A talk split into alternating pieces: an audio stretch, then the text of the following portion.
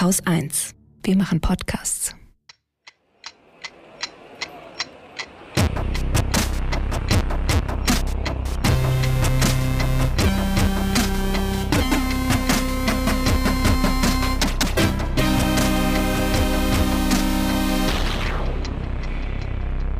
Willkommen zur Wochendämmerung vom 10. September 2021 mit Duterte, Belarus, Carbon Capturing, einer teuren Zukunft, einem riesigen Bundestag, einer günstigeren Zukunft, Elektromobilität, einer rassistischen Schule, mehr Wahlhilfen wie letzte Woche, einer gescheiterten Impfkampagne, der Chance für die CDU, Schamdraft zu Bolsonaro, dem Börsenticker, einer guten Nachricht? Katrin Rönecke. und Holger Klein.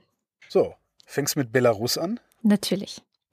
Diese Woche wurde in Belarus Maria Kolesnikova verurteilt. Das ist eine der drei Frauen, die so die Gesichter der Präsidentschaftskampagne letztes Jahr waren, also der Kampagne für Svetlana Tichanowskaja, die ja inzwischen außer Landes ist. Maria Kolesnikova wurde im vergangenen Jahr schon dann äh, nach der Wahl von der belarussischen Polizei an die Grenze gebracht, also erst gefangen genommen, dann an die Grenze gebracht und sie wollten sie zwingen, in die Ukraine auszuwandern, also das Land zu verlassen. Sie hat sich dann aber geweigert, hat vor den Augen der Beamten ihren Pass zerrissen und dann haben sie sie halt festgenommen. So, jetzt stand sie vor Gericht zusammen mit einem Kollegen, also Kollegen im ähm, Koordinierungsrat. Das ist dieses Gremium gewesen, was sich nach der Wahl gegründet hat, um ich sag mal, die Macht der Pro Proteste umzuwandeln in einen Prozess der Demokratisierung. Das sollte auch Neuwahlen beinhalten und so weiter. Also da gab es ja mal, muss man ja vielleicht zur Erinnerung nochmal sagen, vor einem Jahr im Herbst so dieses Gefühl von, hm, vielleicht geht da was, vielleicht können die was erreichen. Es sind viele auf der Straße, es sind viele, die sich dafür einsetzen, dass es demokratisch wird. Es war ja viel Hoffnung auch da. Naja, inzwischen ist es nicht mehr so und viele sitzen hinter Gittern, äh, gerade von diesem Koordinierungsrat. Jetzt hat es eben äh, Kolesnikova und ihren Kollegen Maxim Snak erwischt. Ähm, die wurden verurteilt zu elf Jahren, also Kolesnikova zu elf Jahren und Snak zu zehn Jahren Haft. Und äh, warum? Das ist ja immer so ganz interessant zu gucken, was ist eigentlich die Begründung des Gerichts. Terrorismus. Genau, man findet da immer sehr viel so, ich finde, das ist so belarussisches Neusprech, würde ich das nennen. Das eine ist Verschwörung zur Machtergreifung mit verfassungswidrigen Mitteln.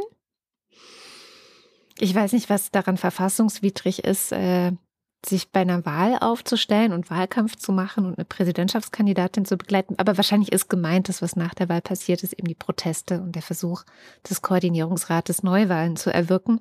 Auch das würde in einer normalen Demokratie jetzt nicht unbedingt verfassungswidrig sein.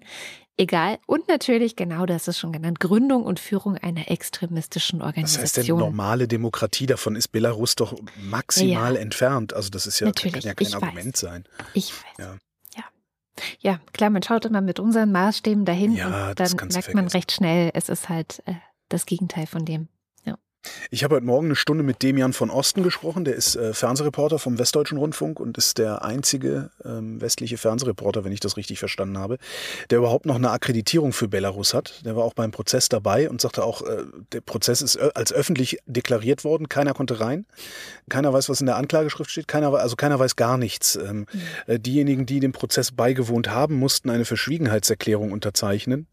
Und die Protestbewegung ist praktisch nicht mehr vorhanden. Also er sagte, da standen so 100 Leute vor dem Gerichtssaal ähm, und die sind auch relativ schnell wieder nach Hause gekommen und, äh, und nach Hause gegangen. Oder Und- nach Hause gegangen worden. Nee, nee, das, so, so schlimm ist es noch nicht. Okay. Ähm, es ist auf eine ganz andere Weise schlimm in Belarus. Das Gespräch, das ist äh, für, für die Ferngespräche, für Radio 1, den Podcast, den ich da mache. Ja, der, für Äh, den kommt du immer erst- Werbung hier machst. Hm? Genau, kommt doch erst in 14 Tagen ähm, und ist keine gute Nachricht. Ähm, Nee. Also äh, du, im Grunde kannst du aufhören, über Belarus zu reden. Das ist durch. Das ist, also das war äußerst entmutigend, was ich da heute Morgen gehört habe. Mhm. Vor allen Dingen auch äh, die Art der Repression, die da stattfindet. Also alle haben Angst. Alle. ja, Das ist äh, Wahnsinn, muss das sein. Er sagte auch, die telefonieren nicht mehr miteinander, ja. ne, weil die Geheimdienste überall drin hängen und so. Also sehr unangenehm. ja, es ist, ich habe jetzt nicht umsonst das Wort Neusprech gewählt. Das ist ja auch also aus dieser Orwellschen Dystopie 1984 und natürlich, es ist ein, ein System, das seine Bürger in Angst hält. Und das ist gelungen. Tatsächlich, Ja. leider. Ja, Ja. der hat gewonnen. Ich werde aber nicht aufhören, darüber zu reden, weil dann hätte er wirklich gewonnen. Äh, wir haben ja noch, noch einen schönen Hilfsautokraten, also diesmal nur einen Hilfsautokraten. Rodrigo Duterte, der philippinische Präsident, hatten wir die letzten, letzte, äh, letzte vorletzte irgendwann Sendung, äh, der darf ja nicht wieder antreten nächstes Mhm. Jahr zur Wahl. Und der macht es wie jeder ordentliche Barmer Ersatzautokrat. Er tritt jetzt als Vizepräsident an. Angeblich hat er ja eigentlich gar nicht gewollt. Er ist ja auch schon ein bisschen älter, 76 ist er. Aber seine Partei hat ihn halt gebeten und er würde das jetzt aus Liebe zu seinem Land machen, sagt er. Natürlich. Ja. Ähm, ich hoffe, äh, ich bin mal gespannt, äh, ob er lange genug lebt, sodass wir dabei zusehen können, wie er dann wieder Präsident wird, nachdem er jetzt seine Abklingzeit eine Legislaturperiode lang hatte. Oder ob er sich vielleicht jetzt auch einfach direkt irgendeinen so Pflaumen-August da als Präsidenten hinsetzt und einfach weiter regiert und sich so ein paar Exekutivbefugnisse geben lässt oder was auch immer solche Leute dann halt machen. Nach bestem Putin, Putinschen Vorbild. Genau. Aber immerhin bleibt uns unser ältester Running Gag erhalten. Mensch. Ich äh, höre nicht auf, über Belarus zu reden. Ich werde auch nicht aufhören, über das Klima zu reden. Ähm, vor allem finde ich das immer noch ein wichtiges Thema auch für, ja, ich meine, wir haben Wahlkampf und ähm, vielleicht könnte man ja mal so ein bisschen gucken, welche Parteien äh, sind da am, am geeignetsten. Ein bisschen deprimierende Nachricht von heute. Ich habe es aber noch nicht geschafft, diese Studie äh, detaillierter zu lesen, aber das DIW ähm, unter anderem mit Claudia Kämpfer, die wir ja zum Glück bald auch im Interview haben, dann können wir sie da noch ein bisschen genauer befragen, hat mal geguckt, inwieweit die Wahlprogramme der Parteien eigentlich dazu beitragen würden, das 1,5 Grad Ziel zu erreichen. Ähm, und die Überschrift war, keines der Wahlprogramme äh, schafft das. Ich habe ja, ich hab auch nur die Überschrift gesehen. Ich habe auch gedacht, wie keine? Ja. Da, nicht mal die schon so- Linke, also weil die haben doch, die, die gehen doch da richtig brachial ran sogar. Mm. Krass. Nee, nicht mal die Linke, nicht mal die Grüne. Also es ist anscheinend wirklich keine Partei Oh dabei. Das ist hart, aber es kommt noch härter. Es gab eine Prognose von Klimaökonomen des Internationalen Instituts für angewandte Systemanalyse. Die haben nämlich mal geguckt, was kostet uns eigentlich dieses ganze Klima, äh, diese ganze Klimakrise wirtschaftlich? Was wird es uns auch kosten? Und da gab es immer schon mal Forschung zu. Also so, hm, bis 2100 wird das BIP, das weltweite BIP, um so und so viel schrumpfen wegen der Klimakrise. Und da ist man bisher immer so davon ausgegangen, na ja, vielleicht so minus sechs Prozent ja, äh, des globalen Bruttosozialproduktes würde das kosten. Jetzt sagen diese Forscher aber, nee, nee, äh, diese Rechnungen haben bisher immer auf der viel zu optimistischen Annahme basiert, dass noch sowas wie, weiß ich nicht, eine Flutkatastrophe in New York oder in NRW ähm, oder sowas wie die Feuer im Mittelmeerraum oder Feuer in Sibirien oder Dürren in verschiedensten Ländern Afrikas oder Wasserknappheit und so weiter. Also ich meine, wir hatten ja diesen Sommer die gesamte Palette, dass sowas dann nach ein paar Monaten ausgestanden ist und dann geht es der Wirtschaft wieder gut. Ähm, und die sagen jetzt, nee, also das mag in extrem günstigen Bedingungen, also vor allem auch in extrem reichen Ländern, mag das vielleicht hin und wieder mal hinhauen, aber die Realität äh, an den meisten Orten auf dieser Welt wird sein, du hast eine Naturkatastrophe ausgelöst durch die Klimakatastrophe und die Leute werden um Jahre zurückgeworfen. Ja, Ähm. kann man sich ja im Ahrtal gerade angucken. Ne? Ja, genau, selbst hier. Und ähm, ich fand dann noch ganz interessant, in diesem Artikel wurde dann die Summe genannt äh, von, was war es, 300 oder 30 Milliarden Euro. Fürs Ahrtal 30 Milliarden. Also die Flutschäden äh, NRW und, und Rheinland-Pfalz ne, dieses Jahr. Genau, ähm, dass die Regierung 30 Milliarden dafür zur Seite legen will. Und ich also dachte schon, ja, ja, das heißt, wir werden wahrscheinlich bei 60 landen oder so, weil du legst ja immer erstmal ein bisschen weniger zur Seite, als dann tatsächlich gebraucht wird. Jedenfalls hat äh, Christian Otto vom Potsdam Institut für Klimafolgenforschung mit anderen Wissenschaftlerinnen auch nochmal unterstützt, also diese These dieses Internationalen Instituts für angewandte Systemanalyse, IIAS heißt es, dass es länger dauert. Die haben nämlich mal geguckt, wie es so bei Wirbelstürmen oder wenn Flüsse über die äh, Ufer treten, dass das dann teilweise zehn Jahre oder länger dauern kann, dass das Wirtschaftswachstum der betroffenen Länder und Regionen gebremst wird. Genau. Und jetzt kommt der Hammer dieser Studie. Die sagen halt, naja, und wenn wir das jetzt alles einberechnen, müssten wir eigentlich, wie so eine ordentliche Versicherung das ja auch macht, das jetzt einpreisen und sagen, mhm, äh, was kostet das denn jetzt? Oder was müsste es denn kosten? Sprich CO2-Preis, was müsste der eigentlich, ähm, die Tonne CO2 eigentlich kosten? Jetzt sind wir gerade bei um die 60 Euro. Und rate mal, was die sagen. 3000. Ja, sehr gut geschätzt. 2000. Ich habe es gelesen Ach, äh, Anfang der Woche. Entschuldigung. Ich mache auch noch andere Sendungen, wo solche Sachen Thema Ja, sind. 2800 Euro pro Tonne. Das ist äh, natürlich nicht nur ein bisschen ein Vielfaches davon, sondern das ist, ja, ich weiß nicht, wahrscheinlich würde dann wirklich sofort die Wirtschaft zusammenbrechen, wenn wir das machen würden. Aber das fand ich krass. Ich finde bei solchen Sachen ja immer interessant, was heißt das eigentlich für die Rente? Ja. Das finde ich irgendwie das Interessanteste daran. Was heißt das eigentlich alles für die Rente? Weil wir ja im Moment annehmen, dass die wirtschaftliche Entwicklung so weitergeht und, ne, und die ganzen Fonds und wa- wo wir alle unsere Rentenanlagen drin haben, dass das alles immer so weitergeht, dass die Leute auch in der Lage sein werden, immer weiter steigende Mieten zu zahlen, damit die Immobilienfonds auch ihr Geld kriegen. Ich bin mal gespannt, wie uns das um die Ohren fliegt und ob ich dann wenigstens noch eine Flasche Wein zu Hause habe. Klimatechnik, hier, smarte Technologie, Carbon Capture and Storage. Ja, ähm, also Kohlenstoffabscheidung aus der Luft oder aus einem Gas, das aus einer Fabrik kommt oder so. Am Mittwoch ist in Island die größte Anlage zum Kohlenstoffabscheiden aus der Luft und zum im Boden verpressen nennen die das in Betrieb gegangen. Also es wird halt mit Wasser vermischt, dann wird das in äh, Kavernen geleitet und da reagiert das dann irgendwie und versteinert. Ne? Das ist so eigentlich, was da passiert. Die größte Anlage, die es gibt, ist in Betrieb gegangen. Die schafft in einem Jahr so viel wie 870 Autos rausblasen. Das Ding ist so groß wie acht Frachtcontainer und wie viel Strom es verbraucht, stand nicht dabei. Aber die Isländer, die haben ja Strom genug. Aber ich habe dann mal gerechnet, bei 48 Millionen Pkw in Deutschland bräuchtest du 55.000 von diesen Dingern. Oh. Also 55.000 mal acht Frachtcontainer. Ich jetzt kannst du selber ausrechnen, wie viele das sind. Äh, Die würden dann, ich habe jetzt mal die kleinsten Frachtcontainer genommen. Also es gibt so unterschiedliche Größen. Ich habe den kleinen genommen, also Standardcontainer, der hat 2,40 Meter mal 6 Meter.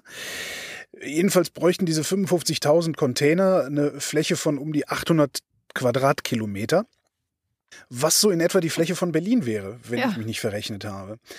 Äh, Was ich jetzt aus zwei Gründen eigentlich ganz interessant finde, weil erstens habe ich gesagt, seid ihr bescheuert, das kann man, das lässt sich doch überhaupt nicht mehr, das ist doch völliger Wahnsinn, das ist ja alles gepflastert mit diesen Dingern. Hm. Nee, es ist nicht alles gepflastert mit diesen Dingern. So, es sind zwar sehr viele, aber so arg viel Platz ist das nicht. Wenn wir jetzt die Fläche Berlins, also wenn wir Berlin jetzt zum Beispiel komplett zu so einer Anlage umbauen würden, Für ja, Deutschland. wäre Berlin, genau, wäre Berlin auch mal zu was nütze. Wir hätten dann immer Wind, weil das Ding die ganze Zeit ansaugen würde. Ähm, äh, das, ist, das ist das eine. Also ich, ich, ich habe, als ich das gelesen habe, habe ich gesagt, ah, das ist ja mal wieder 870 Autos, das ist ja ein Fass ohne Boden und so. Aber jetzt finde ich 800 Quadratkilometer so viel nicht. Ich weiß nicht. Man muss halt 55.000 von diesen Dingern bauen für Deutschland. Ja, eben, allein noch mal- für Deutschland. Nochmal Irgendwie- 200.000 für Europa und so weiter. Ich habe irgendwie nicht das Gefühl, dass sich das rechnet. Also, Rechnen tut sich das sowieso nicht. Das ist im Moment noch auf so einem Proof-of-Concept-Niveau. Ähm, okay. Aber äh, es ist eine Technologie, die zumindest funktioniert, also auch nachgewiesenermaßen funktioniert. Aber das, das ist halt zeitlich überhaupt nicht, äh, du brauchst dann halt 50 Jahre, um die aufzubauen oder irgendwie sowas. Aber ich fand es ganz interessant. Und wo wir es gerade mit quasi guten Nachrichten haben, ähm, aus der Elektromobilität kommt auch noch was Schönes. Die äh, Niederlande haben Elektroschiff äh, zu, zu Wasser gelassen oder so ähnlich. Ähm, die Binnenschifffahrt macht 5% CO2 in den Niederlanden. Mhm. Und am, am Montag, da ist ein Schiff namens Alpenar gestartet. Ähm, das ist ein Shuttle für die Heineken-Brauerei. Ähm, weil die Brauerei liegt irgendwo im Binnenland und der Hafen Rotterdam, von da aus wird dann dieses Bier verschifft, damit wir den Scheiß nicht saufen müssen. Und was sie haben ist, sie haben auf dem Schiff zwei Container und in diesen Containern sind die Batterien drin Mhm. und die werden an Land nachgeladen und ausgetauscht. Ah. Und das finde ich eigentlich ganz cool. Und wenn die Container voll sind, kann das Schiff zwischen 50 bis 100 Kilometer zurücklegen. Äh, dann fährt es halt an den Hafen, schmeißt die Container ab, nimmt neue Container rein und fährt dann halt weiter oder wieder zurück. Ähm, 30 verschiedene Routen wollen sie am Ende haben und acht Ladestationen für diese Container gemacht haben. Und äh, es ist halt geil, weil du hast bloß den Motor an Bord und bekommst immer die bestmögliche Batterie dazu. Ja, ist eigentlich ganz geil. Und äh, das, das machen Piaggio, Honda, KTM und Yamaha, das sind Motorradhersteller. Die wollen das auch machen. Die haben gerade das Swappable Batteries Motorcycle Consortium gegründet. Ähm, dieses Konsortium will einen internationalen Standard für tauschbare Batterien entwickeln. ja. Und damit wäre dann mein Ladeproblem weg. Ne? Ja. Weil ich wohne ja im dritten Stock und äh, klar kann ich ein Kabel aus dem Fenster hängen, aber dann habe ich morgen früh zwei. und so wäre halt, würde ich einfach an einer Batteriestation vorbeifahren und äh, ja, tanken tauschen. sozusagen. Ja, genau. genau. Batterie tauschen gegen Gebühr. Ja, eine ganz geile Sache. Wenn die Batterien dann einigermaßen gleich sind, also es einfach so ein Standard gäbe für alle Nee, Autos zum darum Beispiel, haben die sich ne? ja Naja, nee, wir sind jetzt erstmal bei Rollern. Also das ist Ja, wesentlich wichtiger. okay. Autos, Autos sind ein Auslaufmodell. Äh, Das, das wissen wir alles. Das, das wollen, wir wollen das alle nur nicht wahr. Man guckt dir mal Asien an, die fahren da alle mit Mopeds. Das wird gerade im städtischen Bereich wird das, ich, ich glaube nicht. Also das, ich glaube wirklich nicht ans Auto. Also irgendwann wird den Leuten auch auffallen, dass das Verkehrsproblem sich nicht dadurch lösen lässt, dass man 48 Millionen Verbrenner durch 48 Millionen Elektroautos ersetzt. Das ist, Wahrscheinlich, kannst du vergessen. Also die Städte, wir werden früher oder später, ich hoffe, ich krieg's noch mit, weil ich das gerne sehen würde allein schon, wir werden die Städte von Autos befreien. Ja. Und dann dürfen nur noch die Leute mit dem Auto rumfahren und dann wollen das wahrscheinlich auch nur noch die Leute, die irgendwo auf dem Land wohnen, wo kein Mhm. Bus fährt, weil das werden wir auch im Leben nicht hinkriegen. Das stimmt. Hier, apropos Mobilität, ich bin über einen Mhm. sehr netten ähm, Instagram-Post von Dirk von Gehlen gestoßen. Ähm, der hat nämlich geschildert, wie er wegen des Bahnstreiks mit der Lufthansa reisen musste. Ich glaube, es war ein Inlandsflug. Und er schreibt, so habe ich lange nicht gemacht und jetzt habe ich mal versucht, diese Flugreise auf die Art und Weise zu betrachten, wie die meisten Leute das mit der Bahn machen. Ja. Also ich beurteile jetzt sozusagen die Servicequalität und wie mit mir umgegangen wird und wie ich informiert werde und so weiter, mal so wie Leute die Bahn beurteilen. Ich fand es sehr schön. Die Customer Journey bei der Lufthansa geht so. Buchung und Bezahlung in der Lufthansa-App. Der Check-in ist aber nur in der Eurowings-App möglich, weil der Flug dort abgewickelt wird. Die Lufthansa-App hat zwar das Geld angenommen, erkennt die Buchung aber nicht mehr. Dann passiert, was bei der Bahn ja angeblich so häufig passiert, Verspätung. Aber anders als bei der Bahn gibt es bei Eurowings schlicht keine Kommunikation dazu. Gleis, äh, Gate-Änderungen wird ohne Durchsage oder Entschuldigung einfach vorgenommen. Es gibt lediglich Mails im 15-Minuten-Takt, die die wachsende Verspätung aufzählen. Als das Flugzeug dann endlich da ist, müssen alle Reisenden an exakt einem QR-Code-Scanner vorbei. Die Aufregung im Zug mag ich mir nicht ausmalen, wenn nur eine Tür geöffnet wäre. Mhm. Hier ist das gelernte Teil des, in Anführungszeichen, Service. Niemand beschwert sich oder meckert. Beim Einsteigen bekommt jeder Reisende ein Zettelchen gereicht, ist aber keine Entschuldigung oder ein Fahrgastformular, äh, sondern ein Desinfektionstuch. Nach weiteren Immerhin. 20 Minuten, genau, nach weiteren 20 Minuten gibt es eine Durchsage aus dem Cockpit, in der sich der Pilot für die leichte Verspätung entschuldigt, diese aber weder erklärt noch einordnet. Stattdessen widmet er sich ausführlich dem Wetter am Zielort. Dort landen wir mit gut 120 Minuten Verspätung und werden, Hygiene, in Fünferreihen zum Aussteigen gebeten. Erstaunlich daran, niemand regt sich auf, keine Empörung, wie sie in der Bahn schon nach 15 Minuten sehr üblich ist. Naja, du hast halt im Flugzeug einen riesigen Vorteil. Ne? Du, also auf so einem Inlandsflug, der stinkende, fette, schwitzende Typ, der neben dir sitzt, also ich, Oh. der sitzt höchstens eine Stunde neben dir und nicht fünf bis sechs Stunden, wenn du in der Bahn unterwegs bist. Hm. Das ist der einzige Vorteil, den das Flugzeug hat. Und die Zeitersparnis, ich finde diesen Prozess, des, den Gesamtprozess des Fliegens, finde ich auch nicht so viel wertvoller, als äh, eine Stunde oder anderthalb länger mit dem Zug zu fahren. Ja. Ja. Dann passt Ja, ganz gut ja. dazu eine Nachricht aus England. Und zwar lautet da anscheinend so ein bisschen die Devise Züge statt Flüge. Und deswegen gibt es da jetzt den ersten Inlandszug zu Preisen von Billigfliegern. Ganz interessant, es geht um eine Verbindung zwischen London und Edinburgh. Äh, da gibt es einen neuen Anbieter, der heißt Lumo. Die Leute, die Harry Potter-Fans sind, äh, erkennen es vielleicht. Lumos ist da so ein Zauberspruch, egal. Ähm, und der wird diese Strecke in Zukunft zweimal täglich bedienen. Die Tickets sollen dann weniger als 15 Pfund kosten, zumindest zur Anfangszeit. Bisher kostet diese Strecke bei, beim einzigen Anbieter LNER etwa 50 Pfund, also je nachdem, ob, ob du Mhm. noch Rabattkarten hast oder nicht. So, und das ist natürlich ein deutlicher Preisunterschied. Ähm, klar, jetzt gibt's diesen neuen Zug dann in der Zukunft erst mal nur zweimal, perspektivisch auch fünfmal am Tag. Diese LNER-Züge fahren zweimal pro Stunde, machen dann also weiterhin den Löwenanteil sicher, äh, sicherlich aus. Das klingt wie diese, diese Berlin-Zoo-Hamburg-Verbindung, die wir ja auch haben. Ne? Da gibt es auch so eine Billigverbindung.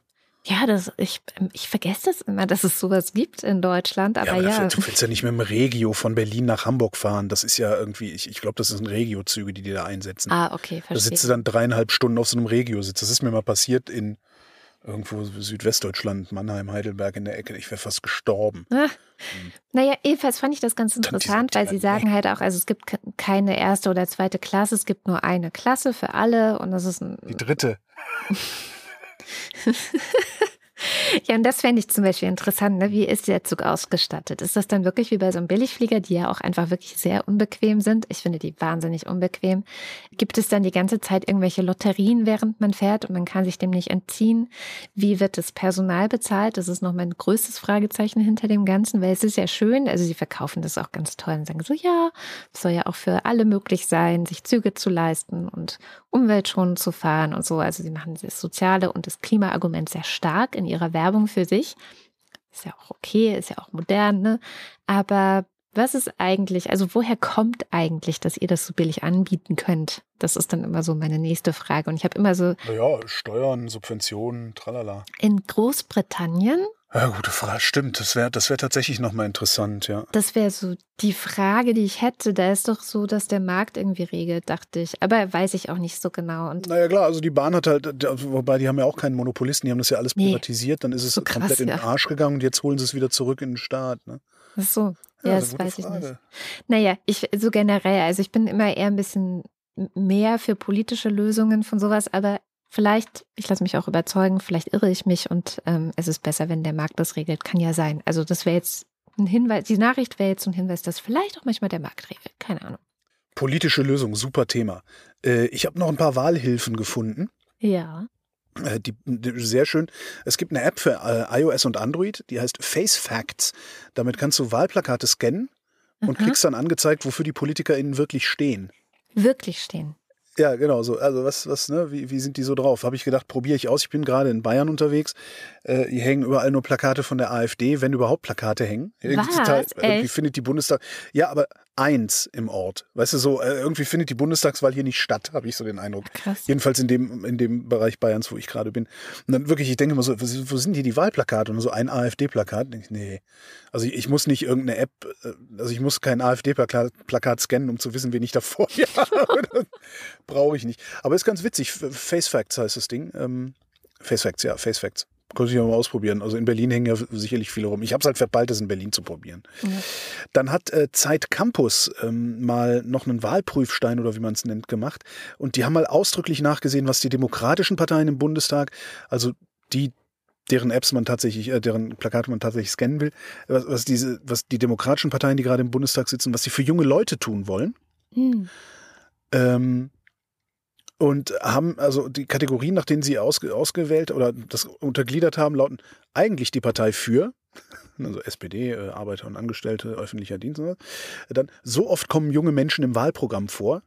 Da zählen sie ein bisschen, aber das Zählen funktioniert dann auch nicht so richtig, weil bei der CDU sind das immer so Nebensätze und äh, das funktioniert auch nicht so richtig. Dann haben sie noch die Kategorien Klima, Rente, Wohnen, Bildung, Gleichheit. Die haben sie sich jeweils angesehen. Und noch eine Rubrik, die heißt Und sonst so. Das ist dann bei der SPD zum Beispiel ein 12 Euro Mindestlohn, bei der Union Bundeswehr will Bundeswehrwerbung in Schulen machen, äh, Grüne Wahlrecht ab 16, FDP legalisiert. Ähm, ja, genau. Und wenn ich ehrlich bin, ich bin zwar kein junger Leut mehr, aber ich finde diese Auflistung, die die Zeit da gemacht hat, das interessanteste und aufschlussreichste von all dem Kram, den ich da in den letzten Wochen so gelesen habe. Okay. Weil diese ganzen Valomaten und so sind alle sehr verkürzt, da finde ja. ich mich nicht so gut wieder. Ähm, und dann diese ganzen Analysen, diese riesigen Textwüsten, die es dann so gibt. Äh, das, das ist auch nicht, also das ist sehr, sehr angenehm handfest. Also kann ich echt nur empfehlen, das mal durchzulesen. Geht auch oh. relativ schnell, also sie haben es wirklich sehr gut runtergebrochen. Ähm, und noch eine Wahlhilfe habe ich. Ich habe nämlich äh, ein paar Minuten mit einer Fachfrau geredet. Momentan sieht es ja so aus, als würden wir mit unseren Wahlentscheidungen auch darüber abstimmen, wie viel Klimaschutz wir wann auf welche Weise machen wollen. Tun wir aber gar nicht, sagt Miriam Vollmer. Die ist Verwaltungsrechtlerin und spezialisiert auf Emissionshandel und Umweltrecht. Hallo Miriam. Hallo Holger. Du sagst, die Belastungen, die auf uns zukommen, stünden längst fest. Welche sind das denn? Das ist tatsächlich so, dass auch bereits auf der EU-Ebene das Klimaschutzziel längst festgelegt ist. Da hat tatsächlich die EU 27 nochmal nachgelegt. Ursprünglich sollten bis 2030 nämlich eigentlich nur 40 Prozent eingespart werden. Das hat sich jetzt erhöht. Das sind jetzt 55 Prozent gegenüber 1990. Und Deutschland soll davon 50 äh, Prozent unter das Niveau von 2005 nehmen. Insofern Klimawahl, ja, aber jedenfalls nicht auf dieser Ebene. Das steht längst fest. Das ist auch verbindlich. Der zweite Punkt ist, das habt ihr wahrscheinlich alle mitbekommen, das ging im März groß durch die Presse. Das Bundesverfassungsgericht hat festgestellt, mhm. dass auch das Grundgesetz Deutschland zur Klimaneutralität äh, verpflichtet. Das heißt, weil das Grundgesetz ist, wie es ist, resultiert schon daraus eine Pflicht des Gesetzgebers für intertemporale Gerechtigkeit, also äh, Gerechtigkeit zwischen den Generationen zu sorgen. Das heißt, man darf gar nicht äh, die Einsparungen, die erforderlich sind, zeitlich so ein bisschen schieben, weil uns das gerade so schlecht passt. Das bedeutet, die nächste Bundesregierung hat gar nicht so viel äh, Spielraum, wie die einen glauben, die anderen befürchten, die Dritten vermeiden wollen. Wie viel Spielraum haben die denn dann überhaupt noch? Also worüber stimme ich ab am 26.? Das äh, ist tatsächlich gar nicht so ganz leicht zu sagen. Ähm, denn ein guter Teil der Maßnahmen, der steht auch fest. Ein ganz erheblicher Teil ist bereits mit dem Emissionshandel auf europäischer Ebene abgefrühstückt. Da gibt's europaweite Regeln, europaweite Budgets und da hat die Bundesrepublik tatsächlich so wenig zu melden, dass es für erhebliche Teile des Emissionshandelsrechts, ne, in dem die großen genehmigungsbedürftigen Anlagen teilnehmen, in Deutschland nicht mal mehr vollständige Gesetze äh, gibt, nur noch einen relativ nackten Rahmen. Das macht alles die EU. Für den Teil, der daneben steht, für äh, das Benzin, das Heizöl, das Erdgas, da gibt es bereits einen Rahmen, nämlich das deutsche Brennstoffemissionshandelsgesetz. Insofern, da könnte der Gesetzgeber durchaus noch mal was machen. Wir haben ja gerade gehört, wir haben das EU-Recht, wir haben das Verfassungsrecht. Das heißt, eine richtige Absenkung nach unten wäre wahrscheinlich weder europarechtskonform noch verfassungsgemäß. Da geht's wahrscheinlich nur nach oben. Was könnte also die nächste Bundesregierung machen? Sie könnte die Lasten dafür verteilen. Und das ist tatsächlich äh, interessant. Denn am Ende steht natürlich die Frage, wer bezahlt denn das alles? Man muss schon sagen, wenn die Energiewende erstmal abgeschlossen ist, dann werden wir wahrscheinlich alle ziemlich günstigen Strom beziehen. Ne? Die Sonne mhm. schreibt uns ja keine Rechnung. Aber der ganze Konversionsprozess, der Umbau der Netze, die ganzen Anlagen, was machen wir mit den Leuten, die heute im Kohlekraftwerk arbeiten und morgen nicht mehr? Dieser ganze Umbauprozess, der kostet einen Haufen Geld. Und wer dieses Geld aufbringt, diese Entscheidung wird voraussichtlich zu ganz erheblichen Teilen bei dieser Bundestagswahl getroffen. Miriam Vollmer, vielen Dank. Ja, bitteschön. Ja, wir stimmen darüber ab, wer die Zeche zahlen muss. Ja. Und daraufhin kann man sich ja dann auch nochmal angucken, was die Parteien im Einzelnen so sagen. Und äh, dann kommt man ganz schnell dahin, dass man eigentlich, äh, wenn einem das wichtig ist, außer den Grünen und den Linken niemanden wählen kann. Das ist. Und das ist krass eigentlich. Ja, ja, also, das weil, stimmt.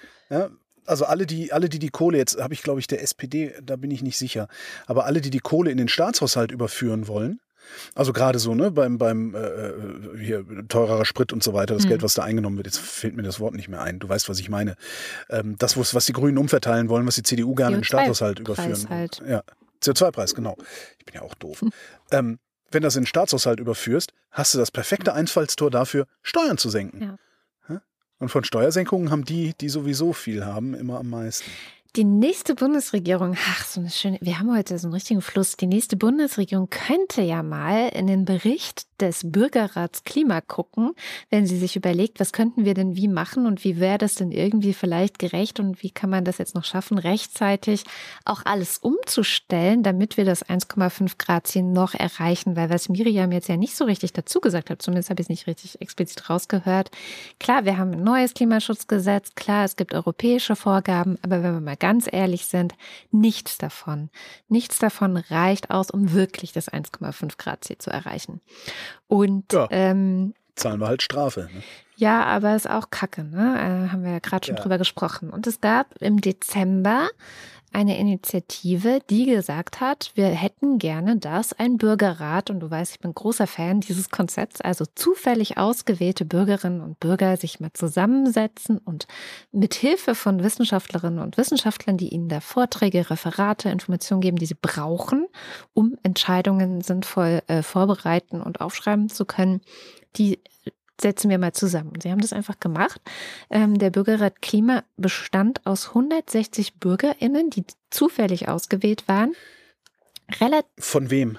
Ja, von einer ähm, Umweltorganisation nenne ich es mal im weitesten Sinne. Okay. Ähm, okay. Aber auch unterstützt unter, durch unterschiedliche Stiftungen. Also es musste eben auch Geld dafür zur Verfügung gestellt werden, damit alle Beteiligten auch sich diese Zeit nehmen können. Das ist ja immer eines der wichtigsten Probleme bei so Klimaräten. Ne? Also die saßen jetzt bei zwölf Sitzungen insgesamt 50, über 50 Stunden zusammen und haben da gebrütet, vor sich hin gebrütet, wie man das machen könnte. Also das muss alles bezahlt werden. Dann die ExpertInnen, die zu den unterschiedlichsten Themenbereichen eingeladen wurden, aus Wissenschaft, aus äh, Umweltorganisationen, aber auch aus der Wirtschaft, müssen auch bezahlt werden.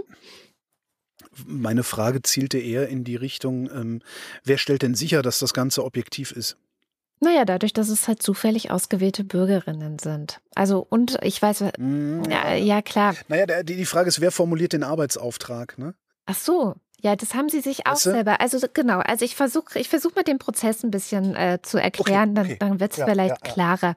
Also der erste Schritt, den sie nämlich gemacht haben, ist, dass sie gesagt haben, wie wollen wir denn, also wie soll denn die Zukunft aussehen? So, was, äh, was für eine Stadt stellen wir uns vor, was für eine Welt stellen wir uns vor, auch global. Also sie gehen wirklich vom Kleinen ins Große und haben sich selbst Leitsätze oder Leitvorstellungen für diese Zukunft gegeben.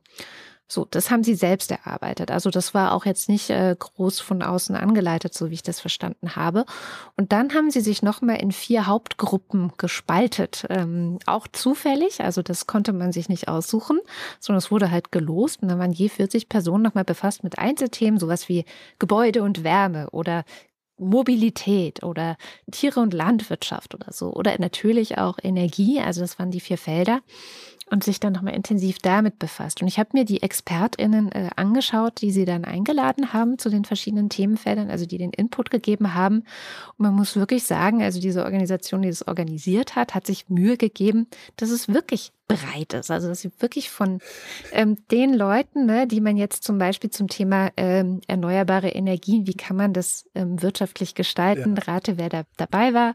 Kämpfert. Genau, Claudia Kempfert okay. war dabei, aber auch. Mir fällt, wie du, wie du so. Aber auch jemand von der TU äh, in, ich glaube, München mhm. war es und so. Also so, genau, wie ich sowas.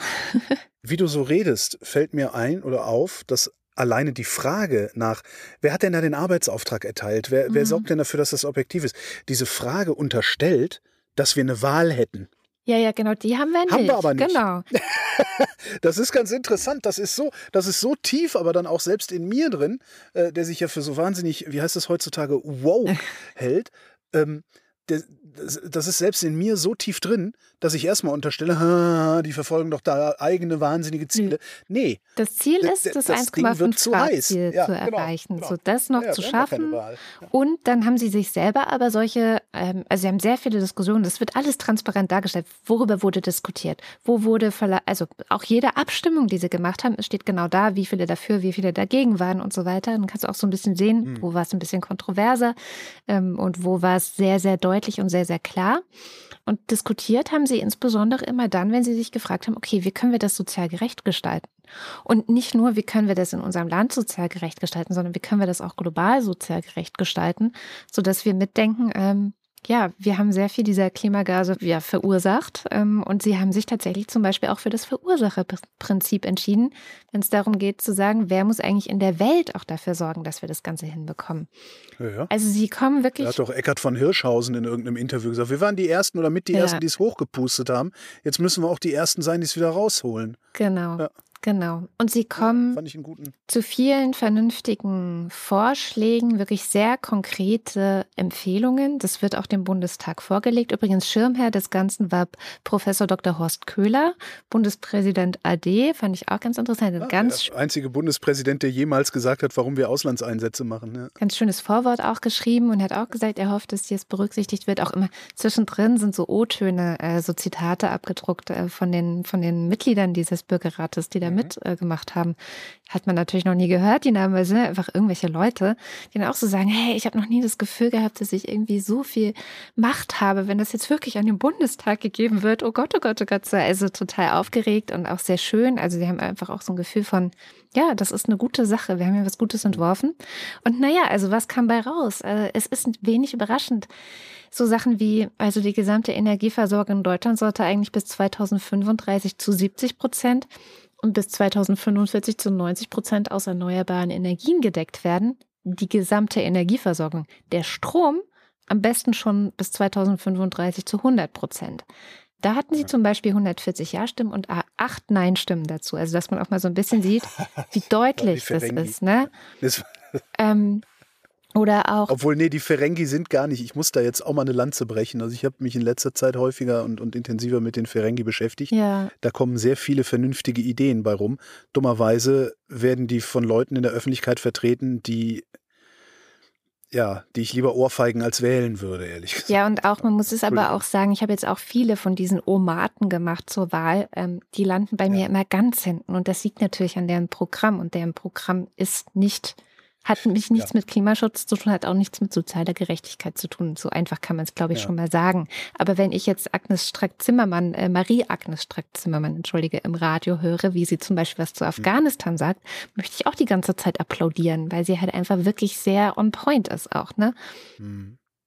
Die haben zum Beispiel auch ein Konzept vorgelegt, die gesetzliche Rente zu stabilisieren. Mhm ähm, das, das klingt nicht doof. Also das ist wirklich nicht ganz doof, was die da machen. Ja. Es, ist ein bisschen, es ist ein bisschen schade, dass das in der allgemeinen äh, wie nennt man das, Marktradikalität so ein bisschen untergeht, die die immer wieder raushängen lassen. Vor allen Dingen deren, deren öffentliche Personen halt immer wieder raushängen lassen. Aber Entschuldigung, wir waren beim, beim Klimarat. Klimarat. Genau. Also so eine ganz interessante Entscheidung. Es ging um die City-Maut. Da überwogen dann die Nein-Stimmen. Das wollten sie dann doch nicht.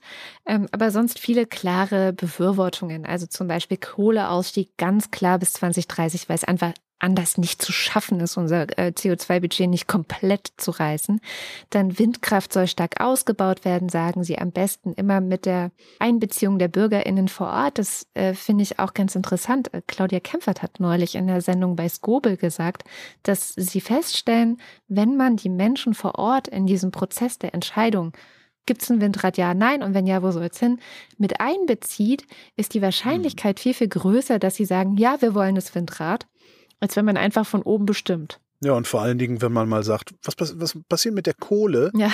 also mit dem Geld, das aus diesem Windrad rausfällt in Form von Strom? Wie, wie teilen wir denn die Beute idealerweise auf? Ja.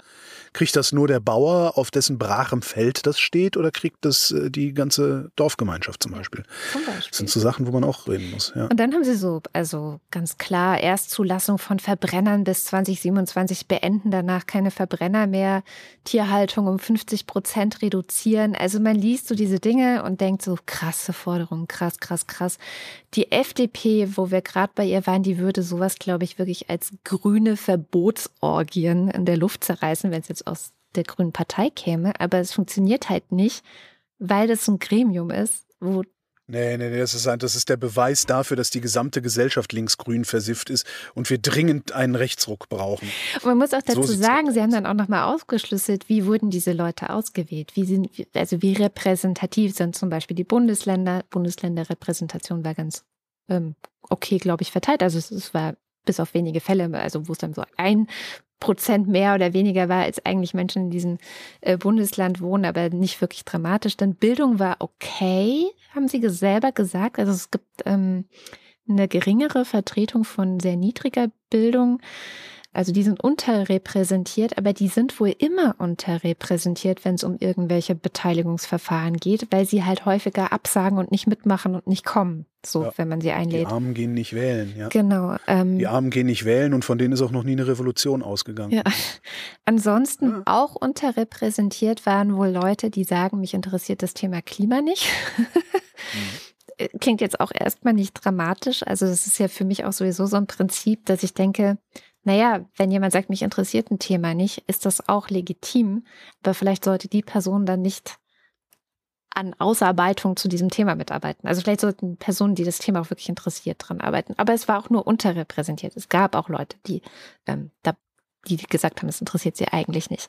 So, und ansonsten, ja, also es sind halt ganz normale Leute und es sind halt die ganz normalen Leute, von denen so Parteien wie FDP, CDU, AfD Alle ne, Parteien. behaupten, dass sie die Die vertreten. Menschen draußen, Ja. die Menschen draußen im Lande. Genau. Und das, von denen die nichts kennen und wissen, aber von, über die sie immer reden. Ja. Und dann setzt halt mal diese normalen Leute zusammen, 50 Stunden mit Wissenschaftlerinnen und Wissenschaftlerinnen, konfrontiere sie mit einem Problem, lass sie da drüber brüten und dann kommen solche Empfehlungen bei raus.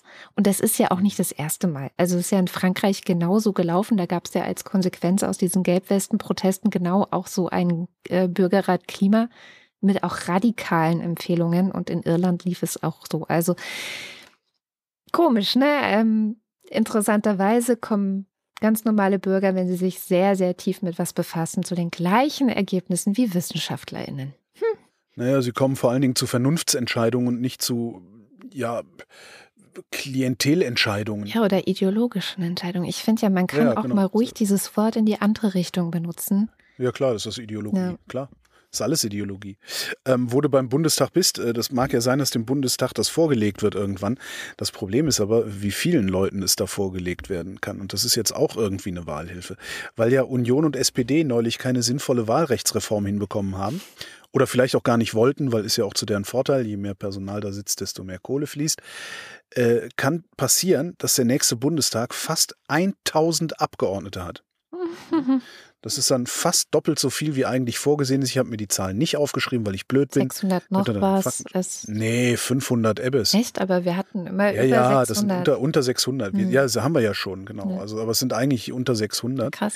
Ähm, das kommt wegen der Überhang, äh, Überhangmandate und Ausgleichsmandate. Hm. Äh, Überhangmandate und Ausgleichsmandate gehen so. Also du hast ja, äh, wir, wir haben ja sowohl ein Mehrheits- als auch ein Verhältniswahlrecht. Mit der Erststimme hast du ein Mehrheitswahlrecht. Wer mit der Erststimme gewählt wird, zieht in den Bundestag ein als Abgeordneter. Mit der Zweitstimme bestimmst du, welche Partei wie viele Sitze im Bundestag Mhm. bekommt. Ja? Und dann wird die Liste abgearbeitet und die werden dahin geschickt. Jetzt gibt es Parteien, die bekommen mehr Erststimmen, als sie eigentlich nach der Liste, also nach Zweitstimmen, Plätze im Bundestag hätten. Rücken alle ein und dafür kriegen dann die anderen Parteien auch noch so viele Sitze dazu, wie die anderen zu viel haben, damit das Gleichgewicht wieder Mhm. gewahrt ist da drin. So. Und das ist ein Problem. Das kann man ändern. Durch Wahlrechtsänderungen hat aber keiner gewollt. Zumindest niemand, der die Macht dazu gehabt hätte. So, und jetzt habe ich einen neuen Begriff gelernt. Sehr geil. Ähm, und zwar ist es das ge- gemeinwohlorientiertes strategisches Wählen, heißt es. Im Spiegel, in einem sehr, sehr langen Artikel, hat ein Politikwissenschaftler aufgedröselt, wie man wählen müsste, um den Bundestag klein zu halten. Mhm. Und das, was er da vorschlägt, wie man wählen müsste, das ist von Wahlkreis zu Wahlkreis, also von Land zu Land ist das unterschiedlich. Ja? Mhm. Sein Vorschlag hätte in der Konsequenz keinerlei Einfluss auf den politischen Ausgang der Wahl, aber du hättest dasselbe politische Ergebnis mit einem deutlich kleineren Bundestag. Mhm. Und als Beispiel nimmt er, würden zum Beispiel alle sechs Direktmandate, sechs Direktmandate in München und Nürnberg nicht an die CSU fallen, dann hätte das eine Verkleinerung des Bundestages um mehr als 100 Sitze zu. Was? Krass, oder? Es würde keiner Partei ein Vorteil entstehen oder ein Nachteil, weil der relative Verlust an Sitzen für alle Parteien genau derselbe wäre. Krass. Das heißt, München, Nürnberg, wählt nicht CSU. Krass, oder? eh es ist ein sehr, sehr vorstellen. langer Artikel und ich musste ihn auch zweimal lesen, bis ich richtig verstanden Mhm. hatte, was da los ist. Zumal ich das mit den Überhangmandaten Ich und so auch immer mich wieder. da auch äh, wieder, immer wieder dabei. Dann ja, lese ich es wieder nach und dann vergesse ich es doch wieder. Und, ah. Aber sehr geil. Er sagt halt, man, man muss halt äh, gucken, wer, also wer hat eine Chance, die Erststimme überhaupt zu kriegen. Und also das ist, es ist ein bisschen tri tricky, aber eine sehr schöne Idee, finde ich. Und dann kann man halt strategisch wählen, ohne einen anderen politischen Grund dafür zu haben, als ich will keine tausend Abgeordnete. Wo sollen die überhaupt sitzen? Keine Ahnung. Vor allem Corona-konform geht es dann erst recht nicht. Aber ist ja auch Ach, nicht mehr so schlimm. Die Ist sind ja ja vorbei. Die geimpft. Pandemie genau, ist vorbei. Das ist ja vorbei. Genau. Sind, wir, Pandemie ist vorbei. Sieht man ja in sind wir Nordrhein-Westfalen. beim Thema? Was? Was ist denn in Weiß Nordrhein-Westfalen? nicht, ich habe nichts, ich habe, dass die Pandemie vorbei ist, da kann, passiert doch jetzt, kannst du machen, was du willst, irgendwie habe ich ah, gehört, die Tage. okay. Ja, Ich habe überhaupt nichts zum Corona. Ich schon, ich habe die- ich habe- ich habe die Schnauze ich voll. habe das Thema Ich und mein Entsetzen darüber, dass wir global die Sache mit der Impfung verkacken, Episode 362 mitgebracht.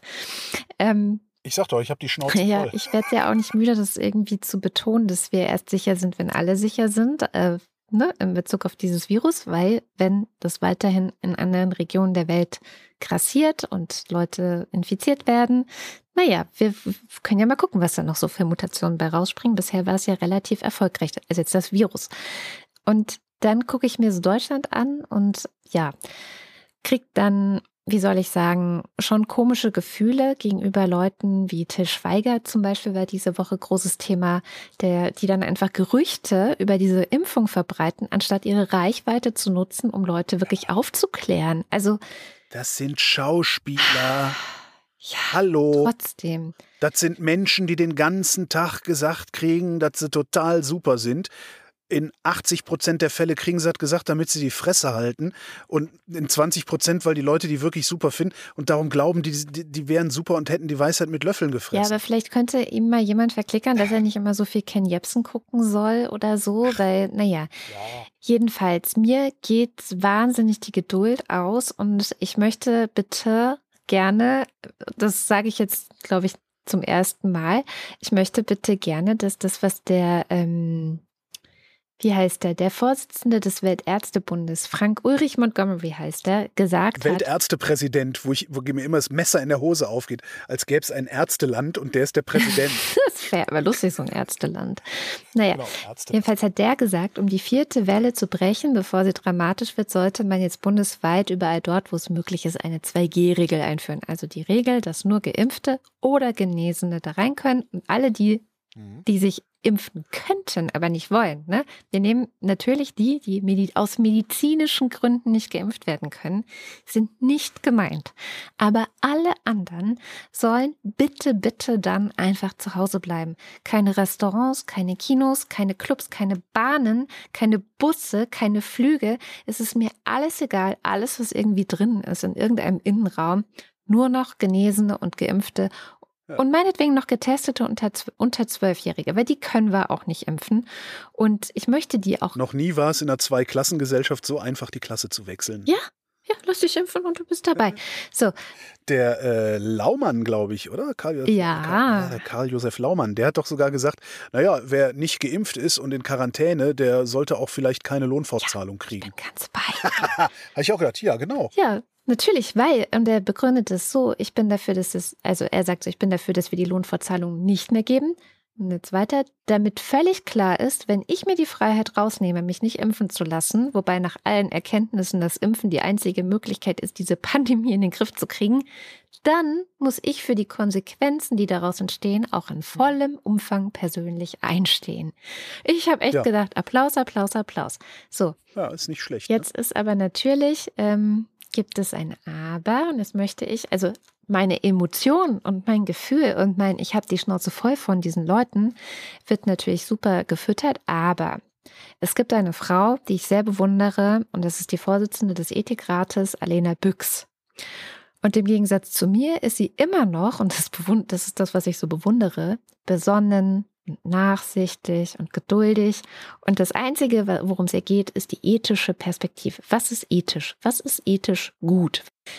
Ähm, und sie setzt sich eben aus ethischer Perspektive für 3G ein, also dass auch Getestete immer alles mitmachen dürfen. Sie sagt, je mehr Teilhabe für alle Menschen möglich ist, desto besser. Es wäre also schön, wenn man bei der Regelung also 3G, bleiben könnte. Sie sagt, mhm. private Anbieter können ja gern 2G machen und ähm, dann würden eben nur Geimpfte oder Genesene profitieren. Ähm, weiß nicht, wenn man jetzt irgendwie Planungssicherheit braucht oder so, sei das vielleicht manchmal äh, einfacher, aber staatlich, staatlich sollte man ich zitiere weiter, das maßvoll einsetzen, so kurz wie möglich und nur dann, wenn die milderen Mittel ausgeschöpft sind und eine Gefährdungssituation droht. Scheiß Ethiker immer. E Ethos ist doch, ist doch völlig mir, überbewertet, außer der Wein vom, vom, äh, vom Schenk, der heißt Ethos, bin der ist ganz geil. bin mir auch sicher, dass sie recht hat, bestimmt, also sagt mein Gehirn, aber ich kriege es ja, emotional ja. nicht mehr hin.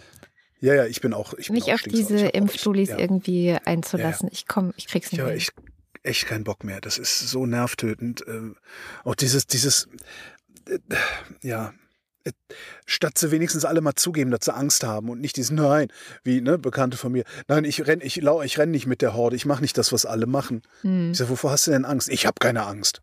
Ich so denke, ja, doch, muss es dir halt eingestehen und dann kann man drüber reden und kann sie dir nehmen. Ja. Das ist alles so, wir, wir, naja, und dass das du und ich machen das an anderer Stelle mit Sicherheit auch. Wir neigen zu so einer, zu so einer komischen Selbstinfantilisierung bei solchen, ach egal. Komm, äh, tun wir mal der CDU was Gutes. Ja, aber CDU, ich habe doch noch gar Union. nicht die eigentliche Nachricht. Ach so. Wäre nämlich noch, aber das ist die eigentliche, ist auch gleich schnell erzählt, das COVAX-Programm, das internationale, was ja dazu gedacht war, dass reiche Länder arme Länder dabei unterstützen, genug Impfstoff für ihre Bevölkerung zur Verfügung stellen zu können. Das COVAX-Programm hat jetzt gesagt, dass sie das, was sie sich für 2021 vorgenommen haben, nämlich dass in allen Ländern mindestens 40 Prozent der Menschen geimpft werden können, nicht erreichen werden. Ähm, und zwar drastisch nicht erreichen werden. Also mal gucken, ob sie bis äh, Ende des Jahres in den ärmeren Ländern überhaupt die 20 Prozent erreichen können? Ähm, wahrscheinlich eher nicht oder es ist auf jeden Fall sehr knapp, weil einerseits äh, die Impfstoffhersteller irgendwie nicht so richtig äh, in die äh, Puschen kommen, aber einer der Hauptgründe ist außerdem, dass so reiche Länder wie wir auf den Impfdosen sitzen, sie wegwerfen äh, und dritte Boosterimpfungen langsam anfangen, obwohl die WHO ja dringend darum gebeten hat, solange die armen Länder noch nicht mal ihre vulnerabelsten Gruppen geimpft haben, so lange vielleicht erstmal den Impfstoff dahin abzugeben. Aber gut. Kommen wir zu einer guten Nachricht. Und zwar ist es eine gute Nachricht für die Union. Äh, du erinnerst dich an den Hambacher Forst, ne? Das ist so ein kleines Wäldchen äh, gewesen in, äh, im Braunkohlerevier von Nordrhein-Westfalen. Ähm, das, das sollte weggebaggert werden, weil RWE da Braunkohletagebau so unsinnigerweise irgendwie ausweiten wollte und die Verträge waren halt geschlossen und wenn Verträge geschlossen sind, wird das halt gemacht. Außerdem gibt es da immer schöne Präsentkörbe, wahrscheinlich dann auch in Richtung Düsseldorf. Ähm, jedenfalls äh, gab es dann Baumhäuser da, äh, wo sich Aktivisten angekettet hatten, jada, jada, jada, ewig durch alle Medien gegangen. Ähm, die Baumhäuser sind 2008 2018 ähm, geräumt worden. Ähm, damals hatte Laschet noch gesagt, ähm, das äh, wäre ja wegen Brandschutzmängeln. Und Laschet ist dann dabei erwischt worden, ist gefilmt worden, wie er gesagt hat, ja, ja, nee, ich habe nur einen Vorwand gebraucht, diese Räumung zu machen. Mit anderen Worten, der hat den Willen eines Kohlekonzerns erfüllt und dafür einen Vorwand gesucht und dafür die Staatsmacht in Bewegung gesetzt. Und das Kölner Verwaltungsgericht hat gesagt diese Woche, dass der Grund für die Räumung vom Düsseldorfer Bauministerium nur ein vorgeschobener Grund gewesen ist. Ähm, das Ministerium hatte damals die Stadt, also in Kerpen ist dieses Wäldchen gewesen, äh, gegen ihren Willen sogar angewiesen, diese Räumung durchzuführen. Bei dieser Räumung ist ein Mensch gestorben. Mhm. Und ich finde, ein anständiger Ministerpräsident, und das ist Armin Laschet immer noch, würde jetzt zurücktreten. Da ist, der, ja, der hat ein Menschenleben auf dem Gewissen. Jetzt kann man wieder hergehen und äh, das, das sich schön diskutieren und sagen, ja, er hat ihn ja nicht selber umgebracht, tralalala, der hätte sich da ja nicht festketten müssen, das war der Polizist schuld, der am Baum gerüttelt hat. Jada, jada, jada. Hätte Armin Laschet nicht widerrechtlich gehandelt, wäre dieser Mensch wahrscheinlich nicht gestorben. Hätte er nicht gelogen. Ne? Hätte er nicht gelogen, muss man so sagen, genau. Ähm, es tritt ja nun leider niemand mehr zurück. Ich glaube, äh, wer war das? Lomscher war die letzte, die zurückgetreten ist wegen 1300 Euro, die sie nicht in der Steuererklärung hatte oder sowas. Ähm, aber man könnte ihn ja zurücktreten, weil das ist, das, das jetzt, das wäre die Gelegenheit für die Union, Laschet noch schnell durch irgendwen Sinnvolleres zu ersetzen. Ja, Söder halt, ne? Der, ja, sowieso ja, ich dachte jetzt eher so an, an Ronald McDonald oder Bernd das Brot oder irgendwie sowas. Aber Söder kann man auch nehmen. Aber das wäre jetzt die Chance zu sagen, dieser Mann kann nicht, auf, auf keinen Fall kann dieser Mann Kanzler der Bundesrepublik Deutschland werden. Der hat gelogen, mehrfach. Also kann man, ist, ist ja irgendwie, es scheint sich ja so ein bisschen durch seine Biografie zu ziehen auch. Ähm, der hat gelogen und dadurch ist ein Mensch gestorben. Das ist so unmittelbar, ja. Das kannst du nicht bringen. Mhm. Ja, aber wir machen halt auch den Typen zum Bundespräsidenten, der Murat Kurnas in äh, Guantanamo hat äh, vergammeln lassen.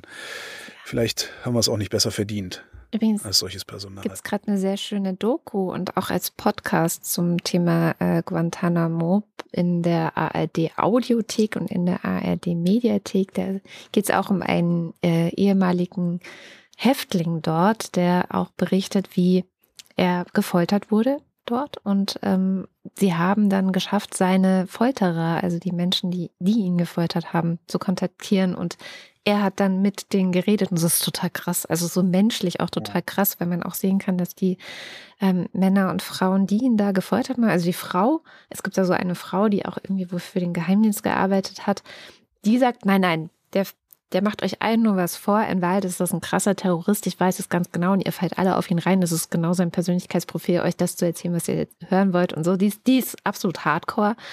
Ähm, aber die anderen ähm, Wärter und, und auch Beamten, die ihn da, die einfach nur Befehle ausgeführt haben, wie sie auch sagen, sieht man sehr krass, wie sie das bereuen, wie es sie verfolgt, wie sie auch gesundheitlich ähm, da, darunter leiden, wie es sie auch traumatisiert hat. Und das ist dann irgendwie eine ganz schöne Geschichte, so dieser Kontakt zwischen ihm und seinen ehemaligen Folterern und wie sie so versuchen, so ein bisschen, ja, Versöhnung zu finden. Sehr, sehr berührend auch. Aber kommen wir zu Shamjaf, die mit uns diese Woche mal nach Brasilien schaut. Hat sie vor ein paar Wochen schon mal gemacht. Ich glaube, es war im Mai oder Juni oder so.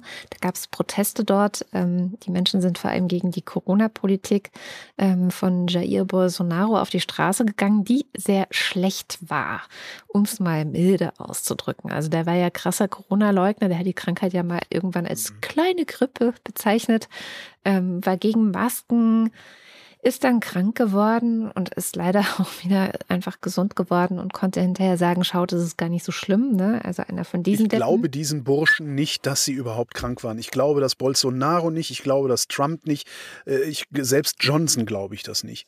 Ich, ich wirklich, das sind Leute, die, von denen würde, das würde mich überhaupt nicht wundern, wenn die sowas erfinden, um hinterher behaupten zu können, entweder es ist nicht so schlimm, beziehungsweise bei solchen Typen wie Bolsonaro, guck mal, wie krass ich bin, ich habe das abgewettert.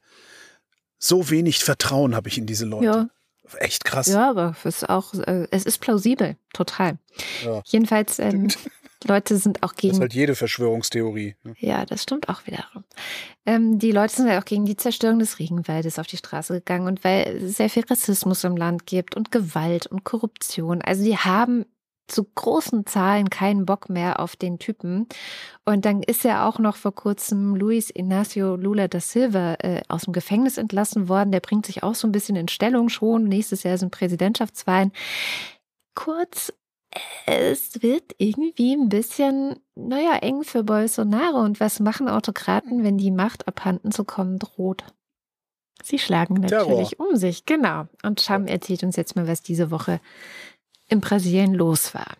Ja, es ist in allererster Linie ein Streit zwischen Justiz und Präsident. Nämlich, ähm, da geht es darum, dass der oberste Gerichtshof mehrere Ermittlungsverfahren gegen ihn und sein Umfeld eingeleitet hatte, mit dem Vorwurf, er habe systematisch einfach Falschinformationen verbreitet. Er selbst reagierte mit offenen Angriffen auf die zuständigen Richterinnen und sagte sogar, er würde die Entscheidungen einzelner Richterinnen ähm, gar nicht mehr befolgen.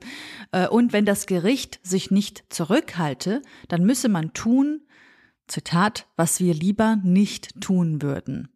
Bolsonaro ist also stinksauer und jetzt sind auch seine UnterstützerInnen mega sauer. Nämlich Zehntausende UnterstützerInnen haben sich seit Dienstag zu Massenkundgebungen versammelt, um eben gegen diese, ja, diese Ermittlungen zu protestieren. Interessanterweise hatte Bolsonaro selber dazu aufgerufen und das genau am Dienstag, nämlich dem Unabhängigkeitstag, und einige davon sind so fest entschlossen, ihm zu helfen, dass sie sogar den Sitz des obersten Gerichtshofes zu stürmen versuchen wollen. Ja, manche von ihnen sind auch mit LKWs unterwegs in mehr als die Hälfte der Bundesstaaten in Brasilien. Da haben sich LKWs zusammengetan, äh, die gemeinsam ganze, ganze Straßen blockieren. Aber das ist nicht das Ende der Geschichte, nämlich der Widerstand in dem Land, der wächst auch wieder. Äh, beziehungsweise der ist immer am Wachsen, habe ich das Gefühl, in Brasilien in den letzten drei Jahren, äh, wo eben Bolsonaro an der Macht war. Da gab es äh, keine, ja, da gab es keine ruhigen Nächte. Inzwischen nun gibt es nochmals wieder Diskussionen um ein mögliches Absetzungsverfahren gegen ihn.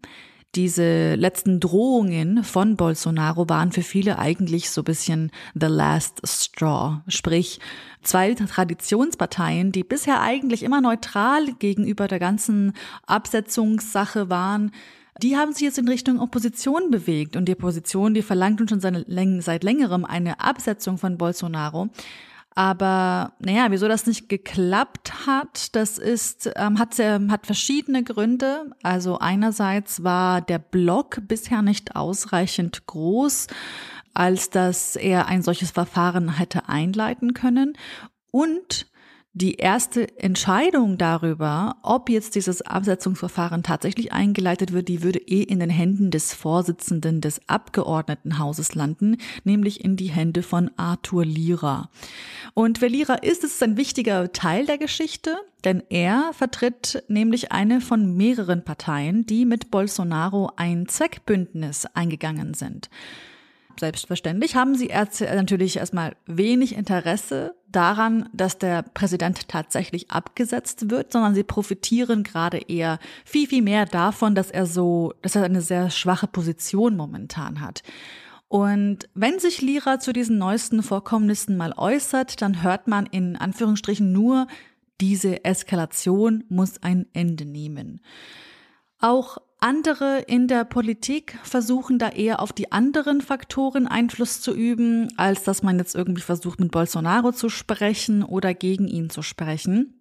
Nämlich der Infrastrukturminister des Landes, der hat versucht, mit den Lkw-FahrerInnen zu reden. Andere Abgeordnete versuchen, die DemonstrantInnen, Zitat, im Namen des Präsidenten zu bitten, abzuziehen und versprechen, dass der Präsident schon zum gegebenen Zeitpunkt äh, richtig handeln wird. Ähm, es soll auch sogar schon zu einigen Treffen gekommen sein zwischen einigen Ministerinnen und Mitgliedern des obersten Gerichtshofes, naja, damit diese Eskalation, wie Lira sagt, endlich ein Ende nimmt. Und ja, das muss sie auch unbedingt. Das Ganze nämlich hat auch schon Auswirkungen auf die Wirtschaft des Landes. Bereits jetzt kommt es zu ersten Versorgungsengpässen wegen den ganzen LKWs, die die Straßen blockieren.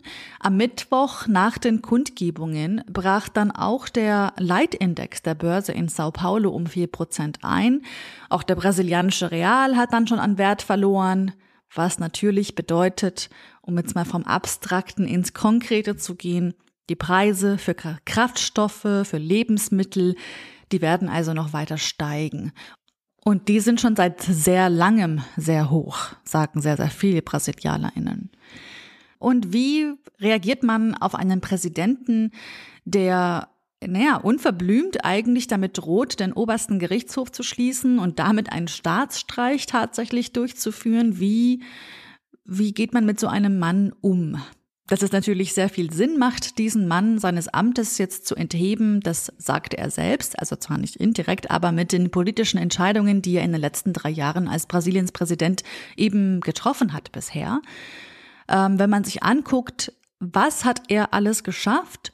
Naja, ein paar Infrastrukturprojekte dazu geführt, dass das Land zu den Top-Ölproduzenten der Welt heute gehört, ähm, hat die Waffengesetze reformiert und zwar in Richtung mehr Waffenverkauf, hat den Amazonas-Regenwald weiter zerstört und die Corona-Pandemie fast schon komplett freien Lauf gelassen.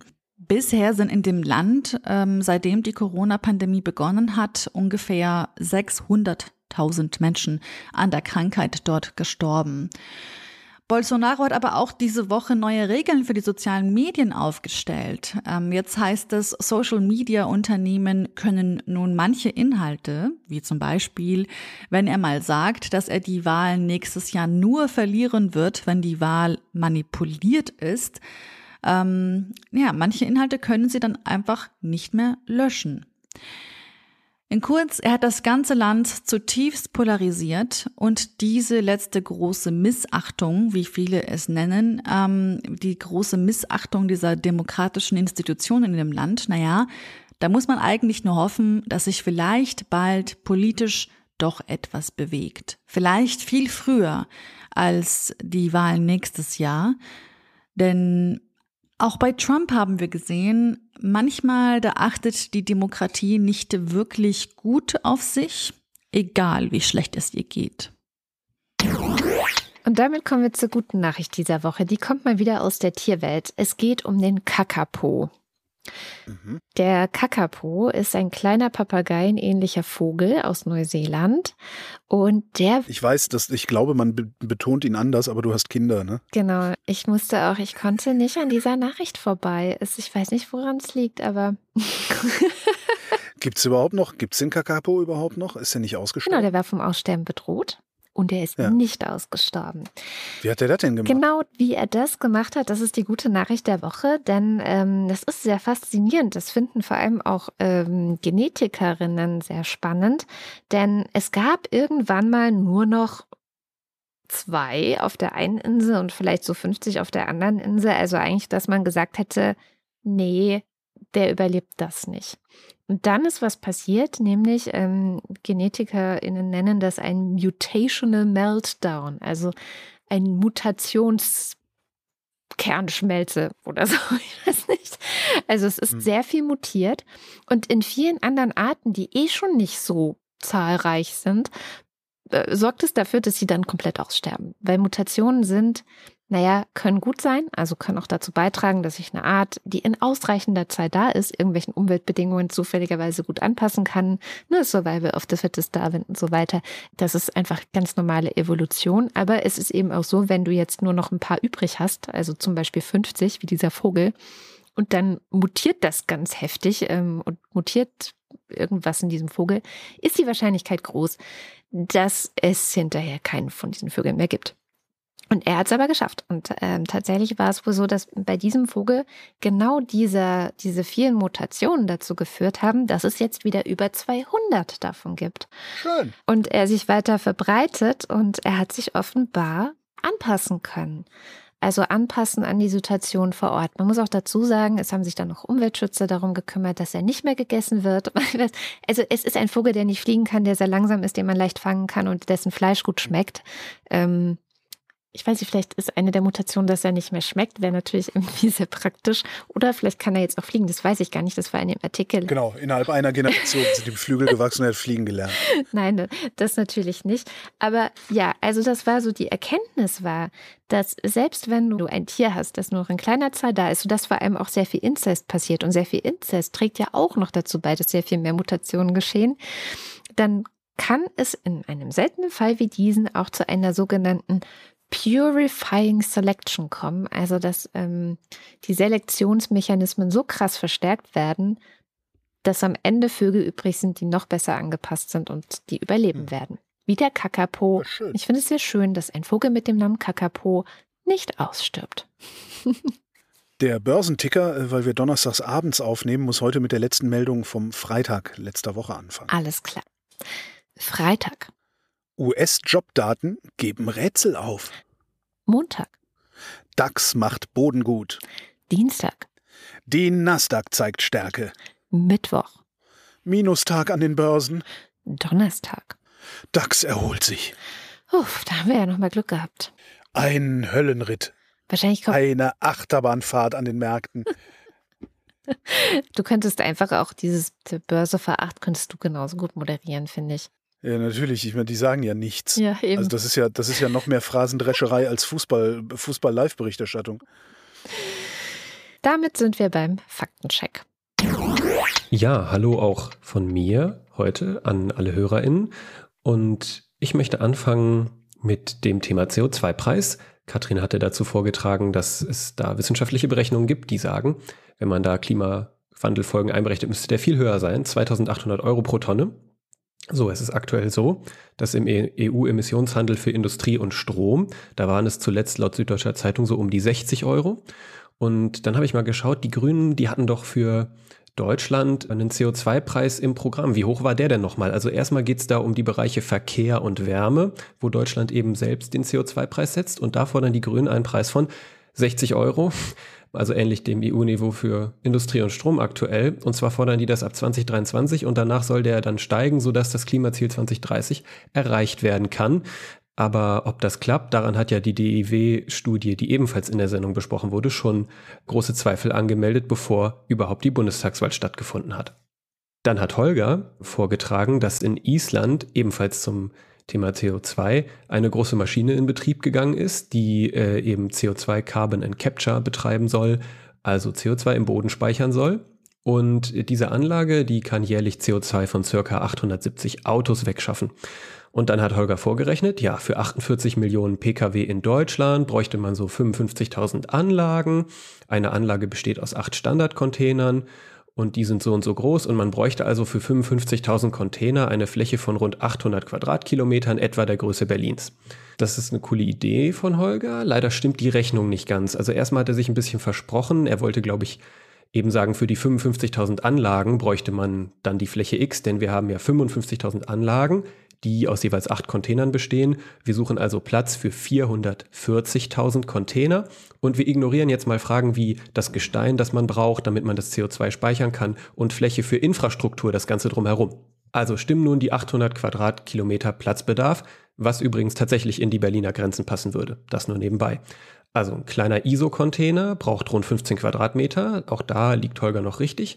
Aber wenn man dann die 15 Quadratmeter mal 440.000 nimmt, sind das bei weitem keine 800 Quadratkilometer, sondern lediglich 6,6. Das sind etwas mehr als 900 Fußballfelder oder etwas mehr als die Hälfte von Berlin Mitte. Das heißt, rein flächenmäßig klingt das also doch machbar, CO2-Auffangstationen für alle Autos in Deutschland zu bauen. Ja, das Problem dürften dann aber wie so oft die Kosten sein. So, und wenn nicht ich mich jetzt verrechnet habe, dann würden die 55.000 Anlagen nach aktuellem Stand der Technik fast 700 Milliarden Dollar kosten, so um die, um die 10 bis 15 Millionen pro Stück. Ähm, das ist natürlich dann, glaube ich, eher unrealistisch. Olga hatte auch noch über äh, ein Industriekonsortium gesprochen, das sich auf wechselbare Zweiradbatterien geeinigt hat, also für Roller und Motorräder. Dazu wollte ich anmerken, dass es da auch ein Konzept für Autos gibt. Und zwar gibt es ja diesen äh, chinesischen E-Auto-Hersteller NIO, der will das ebenfalls machen, wechselbare Batterien. Ähm, an so automatisierten Stationen soll das drei Minuten dauern, also nicht allzu lange, aber es gibt weltweit bisher nur etwas mehr als 400 davon. Und ja, das sind halt dann eben nur die Batterien von NIO und eben kein Standardmodell. Äh, also vielleicht eine kluge Entscheidung von diesen Roller- und Motorradherstellern. Dann hat Holger auch gesagt, ist quasi beim Thema geblieben, ja, in Asien fahren die eh alle mit Mopeds. Deswegen das Auto ist ja gar nicht so wichtig. Das habe ich mal kurz überprüft. Das ist auf jeden Fall nicht ganz falsch. Interessante Zahlen dazu gibt's äh, vom Pew Research Center, leider von 2015. Und zwar haben in China und Indien nur 17 respektive 6 Prozent der Befragten ein Auto, aber 60 Prozent beziehungsweise 47 Prozent ein Roller oder ein Motorrad. Also etwa die Hälfte oder mehr, als die Hälfte der Bevölkerung in diesen riesigen Ländern hat eben so ein Zweirad. Und äh, was ich noch witzig fand, acht von zehn befragten Deutschen haben angegeben, ein Fahrrad zu besitzen und das war weltweit Spitze in dieser Erhebung. Dann geht es weiter beim Thema Mobilität mit diesem neuen Billigzug in Großbritannien, äh, Lumo. Und äh, Katrin hatte da gesagt, ja, wie können die denn so günstig sein? Äh, wie ist der Zug ausgestattet? Ryanair-Style. Äh, wie ist das dann? Ich habe leider keine Fotos vom Innenraum gefunden. Ähm, der ist ja noch nicht gestartet, der Service. Aber ich zitiere mal das Ticketbuchungsportal thetrainline.com.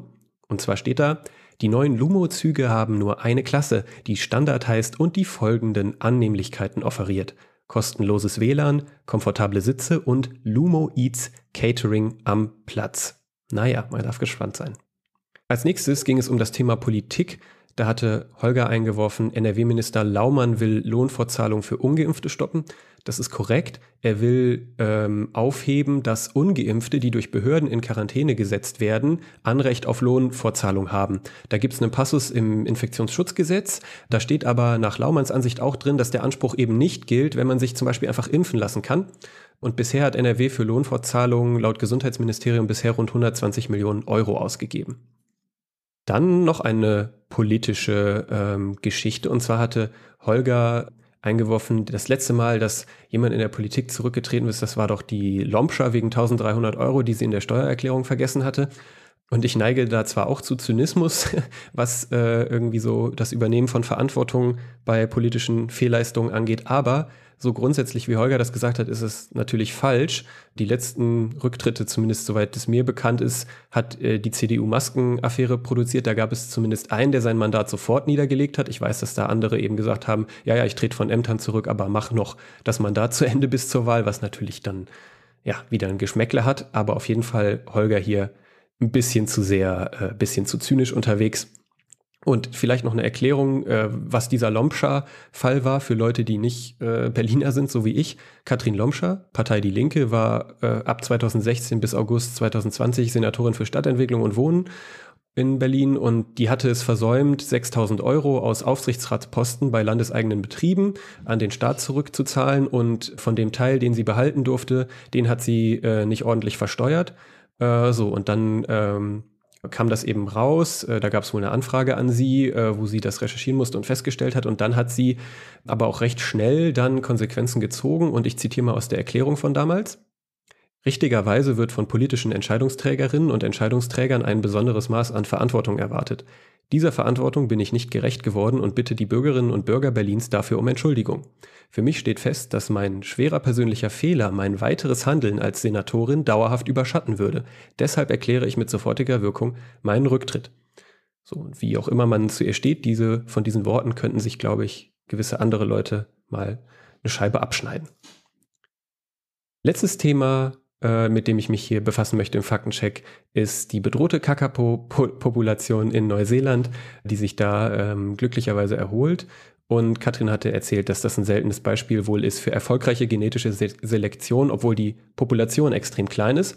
Und ähm, das war nicht, ich habe da keinen Fehler gefunden, aber man sollte vielleicht wissen, dass es ein Kakapo Recovery Program äh, gibt, und bei dem äh, wurden diese Tiere intensiv betreut und da wurde auch beeinflusst, welche sich denn paaren und welche nicht. Und es wurde durch Wegnahme von Eiern angeregt, dass äh, ja äh, äh eben Weibchen nochmal extra Eier legen. Und äh, ja, Wikipedia ist da auf jeden Fall aufschlussreich. Da wurde also auch ein bisschen nachgeholfen, dass die Natur da die richtigen Entscheidungen trifft, um es so zu sagen.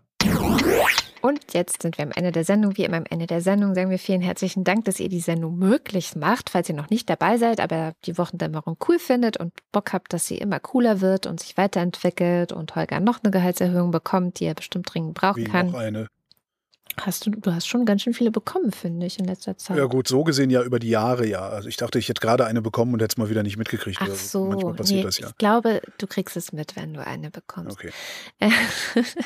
und jedenfalls ähm, wochendämmerung.de, da gibt es verschiedene Wege, wie ihr uns unterstützen könnt. Einer dieser Wege geht über Steady. Da gibt es die Ultras und den Fanclub und deren Namen lesen wir jetzt vor. Dins 1. Wing Commander Lord Flesher's Hausmusik. And nothing wrong with this chemistry and nothing wrong with this blasphemy. And time tell that there's the pedigree. Barclay James Harvest. Guido Baulich. Alexander Bonsack schmunzelt, wenn Heugi verschmitzt über fette Hedonisten redet und hat dann das Bild des hechelnden Heugis vor Augen, der Höllenrahmen ist. Marc Bremer. Automietti im Este Plotmeniala. Das war albanisch. Oliver Delpi. Franz Mirs Fahrt. Andreas Freund. Erik Fröhlich. David Hasenbeck. Adrian Hauptmann. Katharina Hüll. Matthias Johansen. Arndt J. Kästner. Olaf Kock, der genau einen Tag jünger ist als Heugi und uns beiden nachträglich zum Geburtstag gratuliert. Vielen Dank. Oliver Krüger. Heiko Linke. Österreichischer Akzent. Servus Armin. Du, wenn die bösen Linken in die Regierung kimmer, dann kimmst aufi zu uns. Mir finden scho an feinen Geheimratsbosten für die. Wurst eh, des Wert Leiwand führt die dei Sebastian. Mann, da steht extra österreichischer Akzent. Was hast du denn Ach so, jetzt ich dachte, ich sollte gemacht? das mit vorlesen. Mit österreichischem Ach, Akzent? Ja, geh schaßen. Müsli, Müsli, Miam, Miam, Miam. Robert Nieholm. Rufus Platus. I didn't say it was my fault und so weiter. Es ist, wir sind noch bei den Ultras. I didn't say it was my fault. I said it was my responsibility. I know the difference. Rose Walker, Neil Gaiman, Sandman, the kindly ones. Nu, sagen Chris und Moni. Michael Salz. Jörg Scheckis schaut in der Liste nach unten und da steht Anita Schroven. Roman Schlauer. Joachim Urlas. Frater Moses von Lob den Berg überlässt die Bühne wieder dem alter Ego, das immer ihn als sein alter Ego bezeichnet und Moste Telche kehrt mit der frisch gefüllten Kaffeetasse zurück und fragt sich, was hier eigentlich abging. Sollte das alter Ego wieder? Jens Viehweg. Bernd und Froschi Wehmöller. Justus Wilhelm. Und damit sind wir beim Fanclub. Juli und Sebastian. Kati. Äh, Nico Abeler. Mit einem Kleinkind im Bett zu schlafen, ist, als ob du mit einem betrunkenen Tintenfisch darin liegst, der seine Autoschlüssel sucht. Why do you go away und so? Volker. Volker. Volker Arendt. Anja und Jan aus Bielefeld. Miau. Johanna Bächle. Johannes Bauermann. Thomas Bauer. Kleiner etymologischer Tierexkurs. Das Wort Geier bedeutet grob übersetzt wahrscheinlich einer, der das Maul aufsperrt. Florian Beisel. Oben. Simone Blechschmidt. Bibi Blocksberg. Markus Boslett. Klaus Breyer. Daniel Bruckhaus. Muli Bungie. Äh, Clemens Langhans und Christoph Henninger. Christoph Henninger und Clemens Langhans. Gian-Andrea Konzett. Miriam und David. Cristiano del Tauscho. Boko Watentako und so weiter. Es grunzt zum Gruße die Schweinebande. Andreas Dietzel. Frank Drabin. Ein belegtes Brot mit Schinken, ein belegtes Brot Bott mit Hai. Angora Energiewende. So flauschig. Ich denke, was ich will und was mich beglücket, doch alles in der Still und wie es sich schicket. Mein Wunsch und Begehren kann niemand verwehren, es bleibet dabei, die Gedanken sind frei. Ich bin ein strategischer Wähler. Es gibt keine Partei, die mich widerspiegelt. Es ist eine Mischung. Ein Dutzend nuschelnde Duzer, ein Dutzend duscheln, ein Dutzend nuschelnde Duzer duzen Everybody Rock Your Body Right. Stefan F. Claude Fankhauser. Matthias Flader. Diese Woche im Angebot formschöne Hodenpressen in fescher Fruchtform. Oliver Förster. Olli Frank, Markus und Julia freuen sich über jede neue Folge. Mariana Friedrich, Wolfgang Fröhlich. Helge Georg, Sabine Gielen. Bärbe Grothaus, Sally der Pinguin grüßt alle, die sie kennen. Ricardo Gatter, Simon Hägler. Silke Hartmann, Lars hat zu viel Alkohol getrunken und hat sich für Radler entschieden. Jan Heck, Sven Hennissen. Ralf Herbst, Tobias Herbst. Nils und Hilke. R-E-T-T-U-N-G und so. Alles Gute zum Geburtstag, Holgi. Danke. Achso, what's up? I don't know, said Marvin, I've never been there. Eine Welt mit Radio ohne Holgi ist möglich, aber sinnlos. Wer das liest, ist viel klüger als ich. Andreas Jasper, der ratlos zurückbleibt. Philipp Kaden. Captain Häffchen Fußballspieler altern in der Halbzeitpause ganz normal weiter. Arne Kamola. Alexander Klink, Abracadabra, Hokus Krokus, Kokosnuss, Simsalami, Bim. Markus Krause, Magali Kreuzfeld. Kleine Hunde Krise, Pia Kronquist. Thomas und Corina, Oliver Kohlfink. Sebastian Lenk und Henry Vize, Detmar Liesen. Nico Linder, Florian Link. Jogi Löw, Mordium Londkind. Sabine Lorenz, René Ludwig. Matschon Mäuschen, Martin Meschke. Robert Meyer, Nevermind. Kleine Hunde im Yam Yam Yam, Johannes Möller. Claudia Mondkind, Die Mulle. Johannes Müller, Celine Neubich. Thorsten W. Neu, Mein Name ist Oliver und so weiter. Boris Perner, Nora Hoffmann und Peter Schmäler. Jochen Philipp, Josef Porta. Sebastian Quapp, Wilhelm Reich. Milena Robbers, Christian Rohleder. Markus Römer, Anna Roth. Sven Rudloff, Ruth Rutz. FS. Jürgen Schäfer. Das Publikum war heute wieder wundervoll und so weiter. Bodo Schenker. Christian Schluck, Christian Schmidt. der Schommi, Susanne Schulze. Chip Chip und Chap und so weiter. Theresa Sievert. Alexandra und Mike danken für den Irland-Impuls so begeistert. Da geht jetzt im Dezember die verschobene Hochzeitsreise hin. Birgit Sobich. Jens Sommerfeld, Im Übrigen bin ich der Meinung, dass Nationalismus keine Alternative und so weiter. Marie Stahn, Christian Steffen. Sabine Stein, Thomas Stein. Philipp Steinkopf, Suse und Martin Stöckert. Michael Sümernick, Claudia Taschow. Moritz Timm, Mr. Tipp. Alexander Klink bekommt gar nicht mit und so weiter. Schöne Grüße an die Füße und an die Hände. Ende. Respekt setzt immer Intelligenz voraus und da fängt bei vielen das Problem schon an. Johann und Eli und Anna und Gregor sind hoch erfreut, denn sie Doch der Pinguin mit Gebrüll richtet sich auf, da wird's still und herum im Kreis von Mordsucht heiß, lagern sich die gefährdeten Tiere. Mensch, haben keine Termine und leicht Sätzen Prost. Martin Unterlechner, Jan van Winkenreue, Yannick Völker, Stefan Weid, Andreas Waschk. Who controls British Crown We Do? Vielen Dank für die schöne Weihnachtskarte. Steven Welch, Wir gehen aus. Wenn wir nicht zurückkommen, räche unseren Tod. Jenny Wiegand, Mein Name ist Katrin, wie in Wodka trinken. Tobias Wirth, Wodka, achso. Cindy und Timotheus, gesprochen Timotheus, Wüst, Wüst. Pilates ist doch auch nur Yoga. Christoph Ziesecke. Timotheus.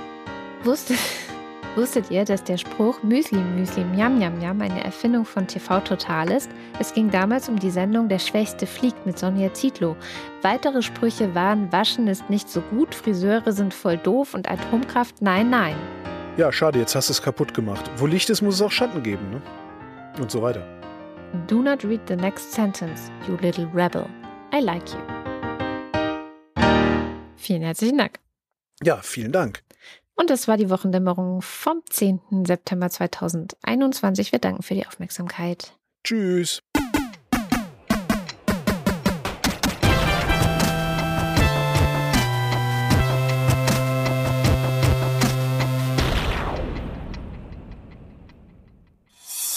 Eine Produktion von Haus 1.